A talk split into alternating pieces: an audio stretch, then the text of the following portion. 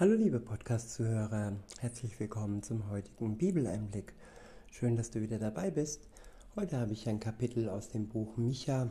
Es ist das Kapitel 6 und ich verwende die Übersetzung Schlachter 2000. Der erste Abschnitt ist überschrieben mit Gottes Rechtsstreit mit seinem Volk.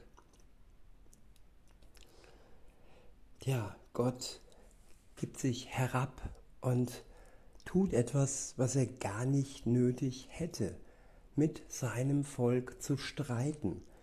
Und streiten ist hier wirklich im positiven Sinne gemeint.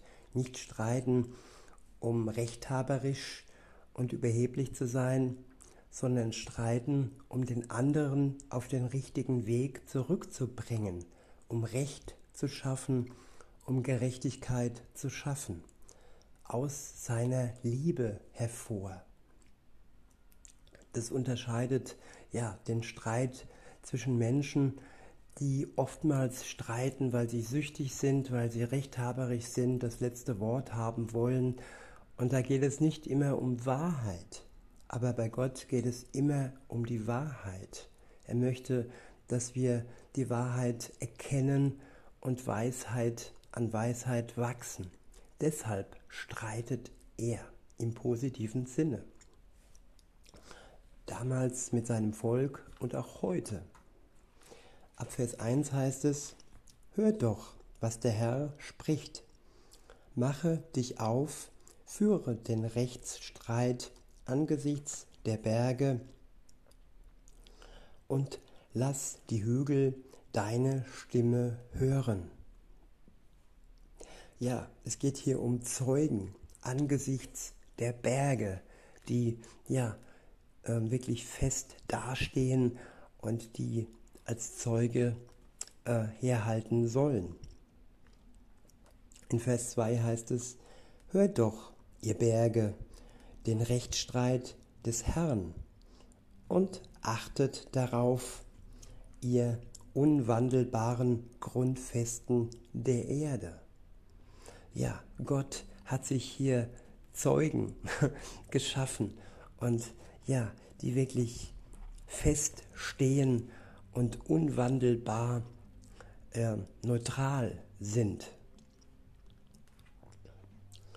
Weiter heißt es, denn der Herr hat einen Rechtsstreit mit seinem Volk und mit Israel will er sich auseinandersetzen.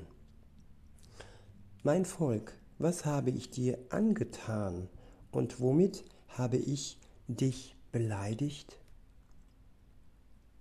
Lege Zeugnis ab gegen mich. Ja, er fordert hier sein Volk auf, ähm, dass sie ihm nachweisen sollen, wo er schuldig gewesen sei oder schuldig geworden sein soll.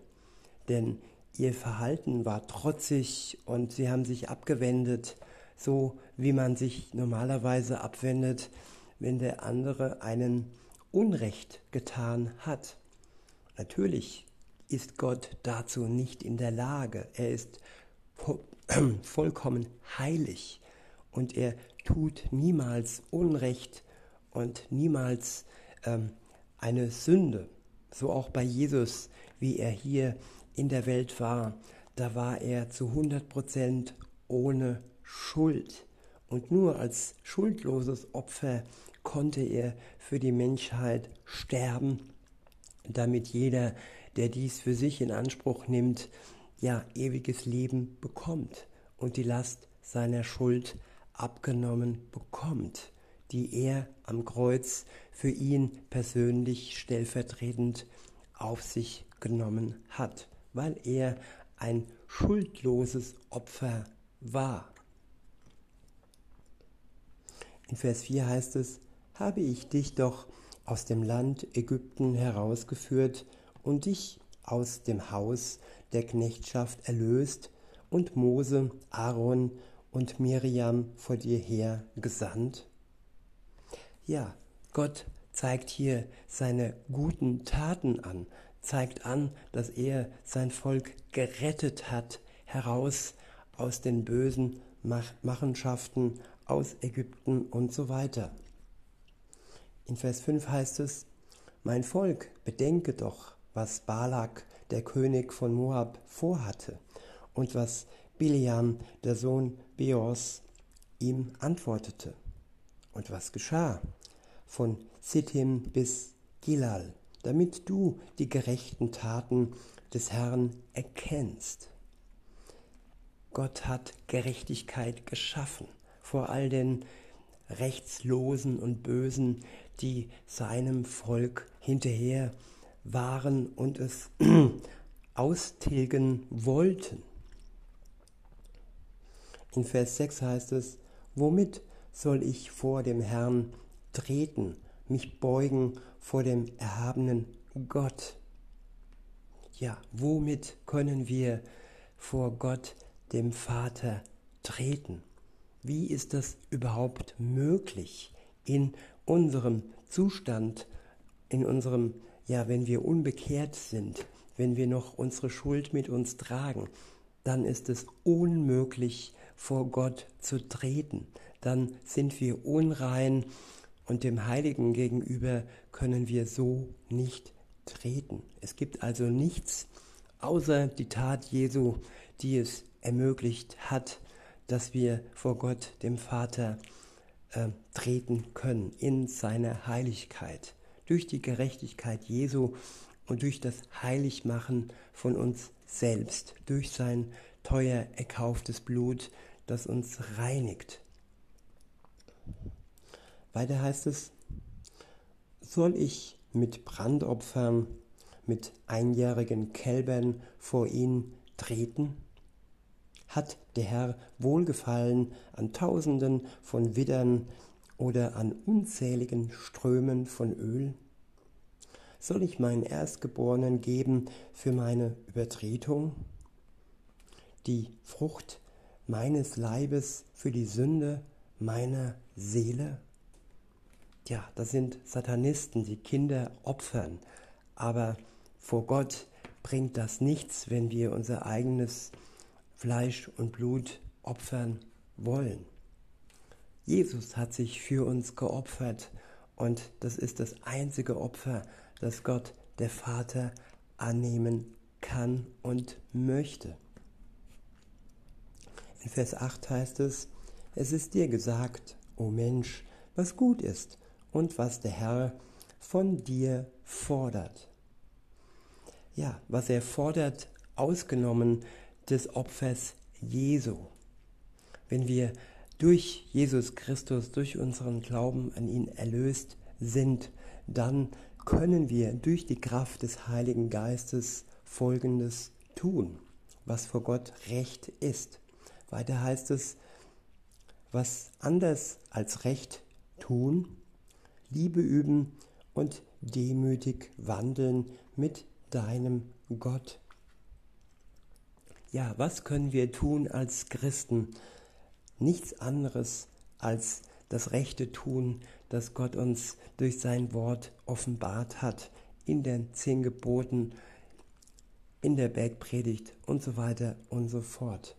Und dies alles in Liebe üben und demütig vor Gott. Ab Vers 9 heißt es, die Stimme des Herrn ruft der Stadt zu, und Weisheit ist es, auf deinen Namen zu achten. Hört auf die äh, Zuchtroute und auf den, der sie bestellt hat. Ja, wenn Gott uns züchtigt, dann liebt er uns. Wenn wir leidvolle Momente im Leben haben, leidvolle Zeiten im Leben haben, dann sollten wir dies nicht ja, als ähm, totale Ausfall und als unser Ende ansehen. Jedes Züchtigen kann uns weiterbringen, kann uns voranbringen, wenn Gott uns züchtigt. In Vers 10 heißt es, ist immer noch Unrechtes gut im Haus des Gottlosen und des Verfluchte und das Verfluchte schwindsüchtige Eva? Ja, das passt auch auf heute. wenn Unrechtes als gut geheißen wird, wenn alles auf den Kopf gestellt wird. Und wenn wir uns das auf den Kopf gestellte Kreuz zum Beispiel ansehen, dann ist es ein Zeichen des Bösen, ein Zeichen von dem Teufel. Alles, was auf den Kopf gestellt wird, was in Gottes Augen gut ist und umgedreht, was in seinen Augen äh, schlecht ist, und wenn es dann die Welt als gut in Gänsefüßchen darstellt, das ist von Gott verhasst und sollte auch für jeden Christen verhasst sein. In Vers 11 heißt es, kann ich rein sein bei unrechter Waage? Ja, wenn die Waage falsch eingestellt ist und wenn man nicht mehr gerecht abwagen, abwägen kann, dann können wir nicht rein sein. Nein, dann sind wir Betrüger, indem wir vorzeigen, was nicht real ist durch diese unrechtens eingestellte Waage und wir so andere betrügen und auch unsere Lügen sind Unrechtes und alles andere, was sonst noch gegen Gottes Gebote ist. Weiter heißt es, und wenn falsche Gewichts, Gewichtsteine im Beutel sind, weil, weil denn ihre Reichen so gewalttätig sind und ihre Einwohner Lügen reden und falsche Zungen in ihrem Mund haben. So will auch ich dich krank schlagen, dich verwüsten, um deiner Sünden willen. Ja, um unsere Sünden willen werden wir bestraft. Und wenn die Sünde nicht mehr im Weg steht, weil wir sie bereut haben, weil wir Buße getan haben, dann ist auch die Strafe überwunden. Dann ist die Todesstrafe durch Jesus Christus überwunden, die uns eigentlich treffen sollte aufgrund unserer Sünde. Und das ist reine Gnade Gottes, das ist die Liebe Gottes, die uns befreit, da wo wir Strafe verdient hätten. In Vers 14 heißt es, du wirst essen und doch nicht satt werden, sondern dein Hunger bleibt in deinem Inneren. Ja, viele Menschen sind hungrig. Sie haben einen Hunger nicht nur nach Nahrung, sondern nach allem, was ja Hollywood ihnen als Glück anpreist. Aber dieser Hunger ist nicht stillbar, weil es mit, weil er mit den falschen Mitteln ja gesättigt wird. Alleine Gott und seine Liebe, seine Gnade, sein Geist kann den Hunger in uns stillen, den wir seit Geburt haben. Schaffst du etwas, so heißt es weiter, schaffst du etwas beiseite, so kannst du es doch nicht retten. Und was du rettest, will ich dem Schwert preis geben. Du wirst säen, aber nicht ernten. Du wirst Oliven pressen, aber dich nicht mit Öl salben. Most keltern, aber keinen Wein trinken. Ja, alles Mühen und alle Arbeit ist umsonst da, wo wir nicht in einer Beziehung mit Jesus Christus leben, da, wo er uns nicht erlöst hat. In Vers 16 heißt es, denn man befolgt eifrig die Satzungen um Omriss und handelt genauso wie das Haus Ahabs und wandelt nach ihrem Rat.